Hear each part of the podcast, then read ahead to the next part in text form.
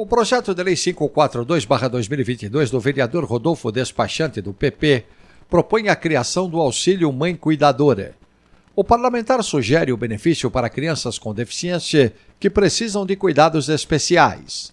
A matéria tramita na Câmara Municipal de São Paulo em primeira fase de discussão. A iniciativa prevê o pagamento do auxílio para famílias de vulnerabilidade social, desde que estejam cadastradas no CAD Único, o Cadastro Único da Secretaria Municipal de Assistência e Desenvolvimento Social. De acordo com o parlamentar, o valor do benefício é de um salário mínimo por criança. O texto determina que a solicitação do auxílio mãe cuidadora seja feita preferencialmente pela mãe da criança deficiente. Na ausência dela, o projeto permite que o pedido venha do responsável legal, mediante curatela ou tutela.